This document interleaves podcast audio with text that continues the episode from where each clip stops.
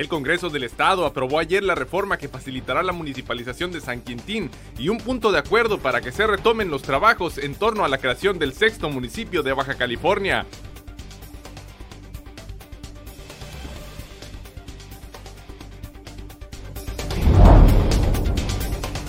La falta de coordinación entre la Comisión Estatal de Servicios Públicos de Ensenada y el vigésimo tercer ayuntamiento fue reconocida por el director de Infraestructura Municipal Jaime Figueroa Tentori al hablar sobre la revisión de los daños ocurridos en la avenida Pedro Loyola por los derrames de aguas negras.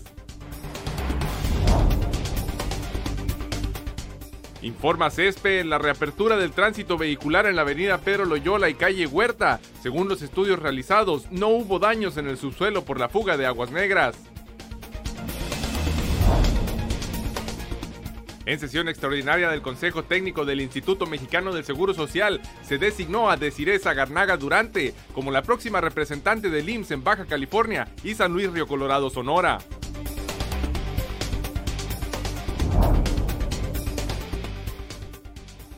Confirma el gobernador Jaime Bonilla Valdés la participación de Alfonso Durazo en la inauguración del cuartel regional de la Guardia Nacional que se construye en Tijuana.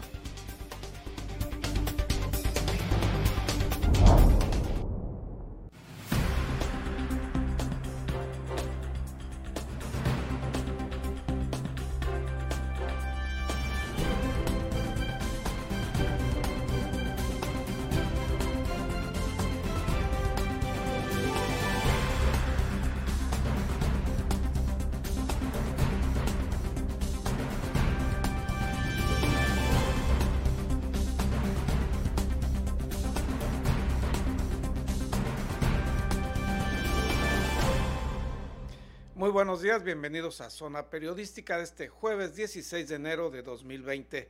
Zona Periodística es una coproducción del periódico El Vigía y en La Mira TV. El día de ayer en Mexicali, en la sede del Congreso del Estado, se establecieron acuerdos legislativos que hacen prever que la creación del municipio de San Quintín sea un hecho en los próximos meses. El Congreso del Estado aprobó ayer la reforma que facilitaría la municipalización de San Quintín y un punto de acuerdo para que se retomen los trabajos en torno a la creación del sexto municipio de Baja California. La modificación al artículo 76 de la Constitución Política de Baja California se hizo válido una vez que fue aprobada por cuatro de los cinco municipios de la entidad, reforma que únicamente fue rechazada por el Cabildo ensenadense. Esta reforma cambió la fracción segunda del artículo señalado, estableciendo que la consulta para constituir un nuevo municipio podrá hacerse solo en la demarcación territorial que lo solicita y no en toda la extensión municipal. El texto constitucional quedó de la siguiente manera. Artículo 76, fracción segunda. Realizar consulta mediante plebiscito a los ciudadanos de la demarcación territorial que se proponga para conformar o suprimir un municipio. Asimismo, en la sesión del Congreso del Estado, los legisladores locales aprobaron la propuesta de la diputada Miriam Cano Núñez para retomar los trabajos iniciados en agosto de 2012 para que parte de la región sur de Ensenada se convierta en el sexto municipio de Baja California. La congresista dijo en tribuna que su solicitud obedecía a la petición presentada por el Comité Pro Municipalización el primero de agosto de 2019. Informó para Zona Periodística Gerardo Sánchez García. Y en otros temas, aunque públicamente las autoridades estatales y municipales hablan de una gran coordinación y cooperación, en los hechos esto no es así. Conozcamos la falta de coordinación entre dos de las dependencias más importantes que operan en este puerto. La falta de coordinación entre la Comisión Estatal de Servicios Públicos de Ensenada y el vigésimo tercer ayuntamiento fue reconocida por el director de Infraestructura Municipal Jaime Figueroa Tentori, al hablar sobre la revisión de los daños ocurridos en la avenida Pedro Loyola debido a los derrames de aguas negras. También nosotros estar seguros de que, de, que los estudios que se hicieron de mecánica de suelos, los corazones que se sacaron y todo, pues que estén eh, también distribuidos sobre todo en, en, zonas donde pudiera haber riesgo. ¿no? Es lo que queremos ver, cómo monitorearon y en dónde lo hicieron, a qué profundidades, para saber cuál es el cuál es el estatus. ¿no?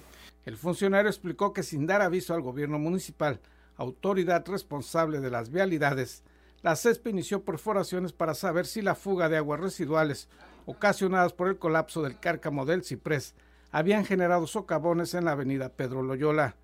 No nos avisaron que ya habían terminado los derrames ni tampoco que iban a hacer las perforaciones en la calle, señaló Figueroa Tentori. En teoría sí, pero no nos dieron nunca aviso de que ya habían terminado con los trabajos para, para reabrirlo, ¿no? Ellos tomaron esa atribución que no es mala porque, bueno, lo hicieron de la manera correcta con, con, los, estudios de mecánica de suelos con laboratorio.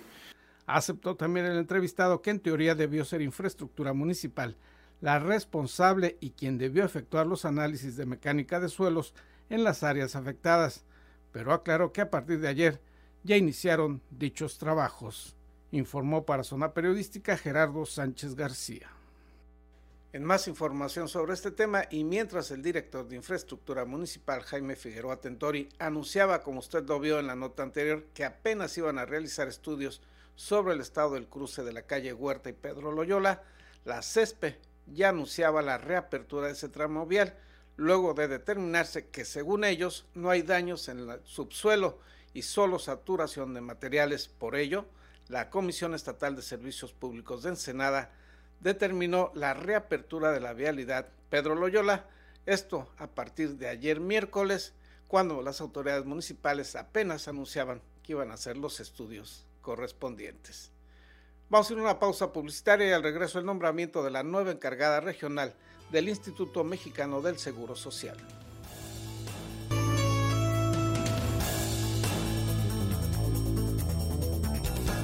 Gracias por continuar en Zona Periodística en sesión extraordinaria del Consejo Técnico del Instituto Mexicano del Seguro Social se designó a Desiree Zagarnaga Durante como la próxima representante del Instituto Mexicano del Seguro Social en Baja California y San Luis Río Colorado, Sonora. Dicha reunión se realizó por primera vez abierta al público y mediante un proceso de insaculación se eligió a los 35 titulares de igual número de los órganos de operación administrativa desconcentrada, quienes entrarán en funciones a partir del 15 de febrero.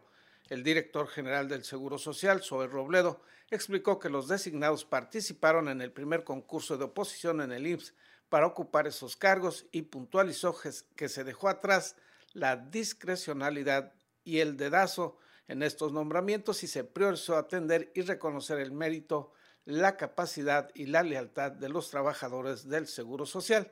La única amputación que se realizó en el Seguro Social en este caso, dijo, fue la del dedo del director del Seguro Social para realizar estos nombramientos.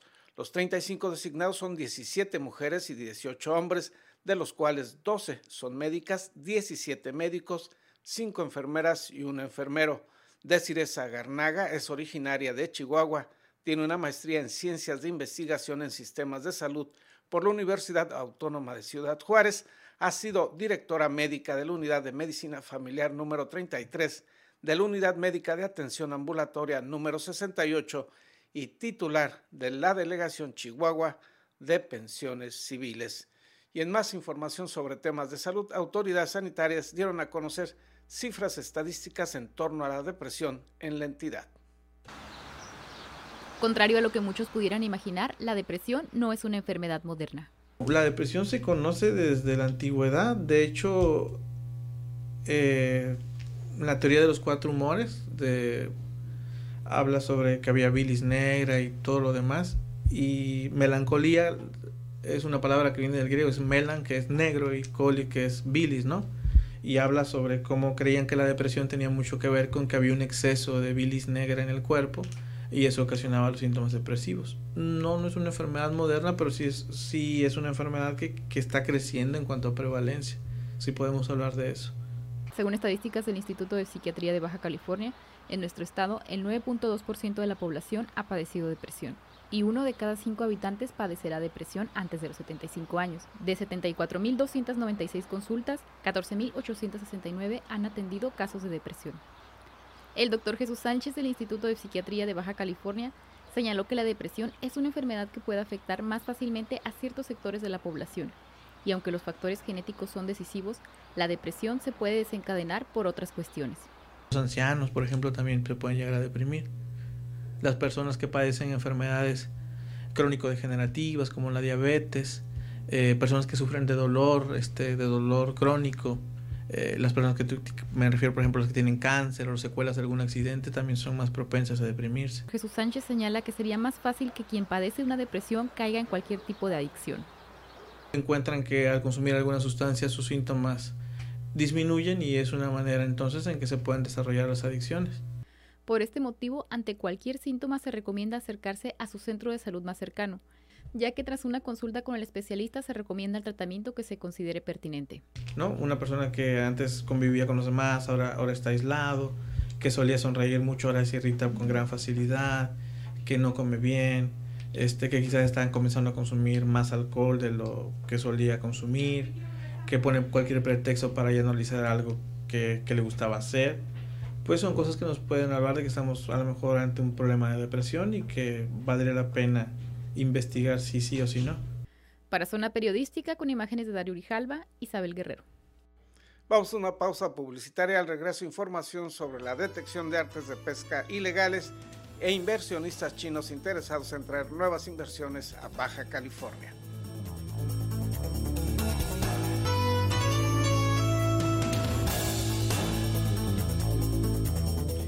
Encuentran autoridades federales artes de pesca que presuntamente se utilizan para la pesca ilegal de totoaba en el Golfo de California. César Córdoba Sánchez nos tiene los detalles.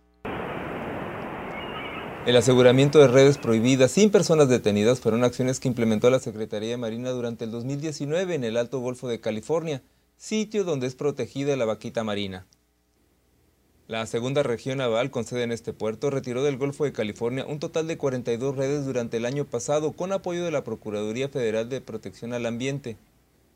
Del total, una de ellas de extensión aproximada a un kilómetro de largo fue localizada en este puerto el 14 de octubre del 2019 en aguas de la playa conocida como Punta Bufeo, al sur de Punta Banda.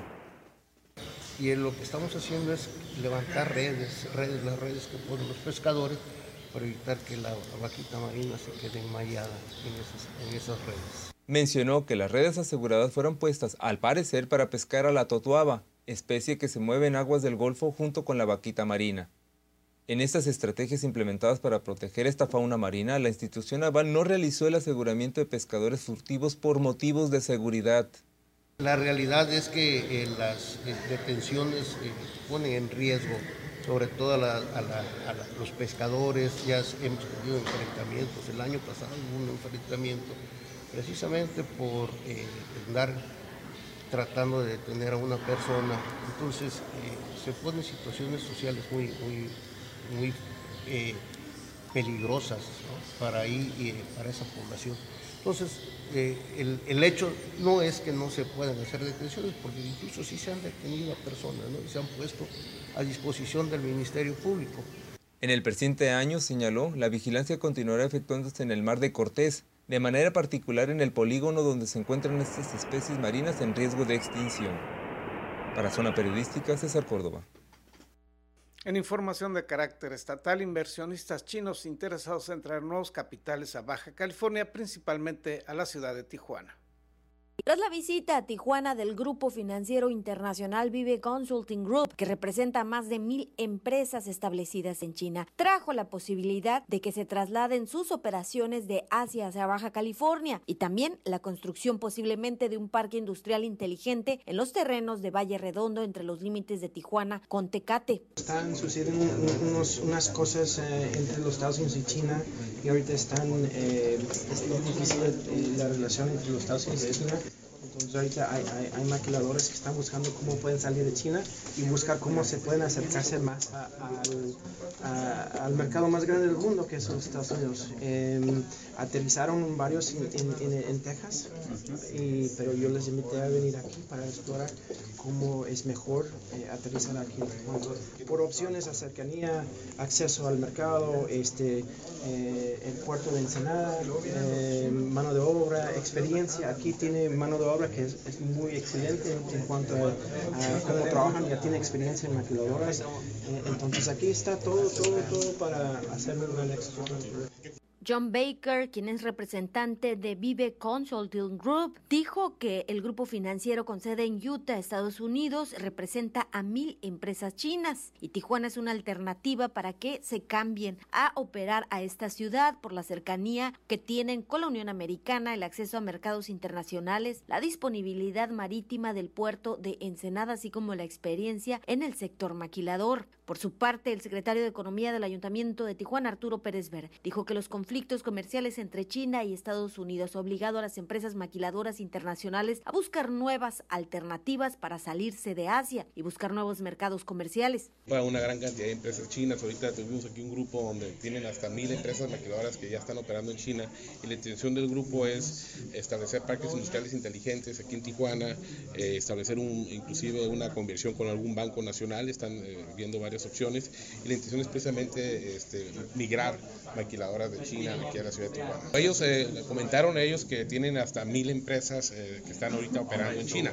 No eh, desconocemos cuántas empresas son las que van a querer migrar, pero ya están explorando terrenos aquí en Tijuana. Han tenido ya tres visitas en la ciudad de Tijuana buscando terrenos en Valle Redondo y en toda la ciudad para efecto de, tener alternativas, de, establecer estos parques industriales inteligentes a partir, en base a la figura del recinto fiscalizado estratégico que el gobierno federal tiene actualmente en la legislación informó Ana Lilia Ramírez.